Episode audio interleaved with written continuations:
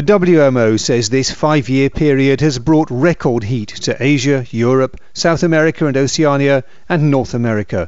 This latest October was exceptionally warm. The report says 2015 is likely to claim the title of the hottest year recorded, with annual surface temperatures partly fueled by greenhouse gases and partly by the disruptive current El Nino. Greenhouse gas concentrations in the atmosphere reached new highs, and in the Northern Hemisphere spring, carbon dioxide levels crossed the threshold of 400 parts per million for the first time. The report says more than half of the 79 studies published by the Bulletin of the American Meteorological Society in the past five years found that man made climate change had contributed to extreme weather events over the period.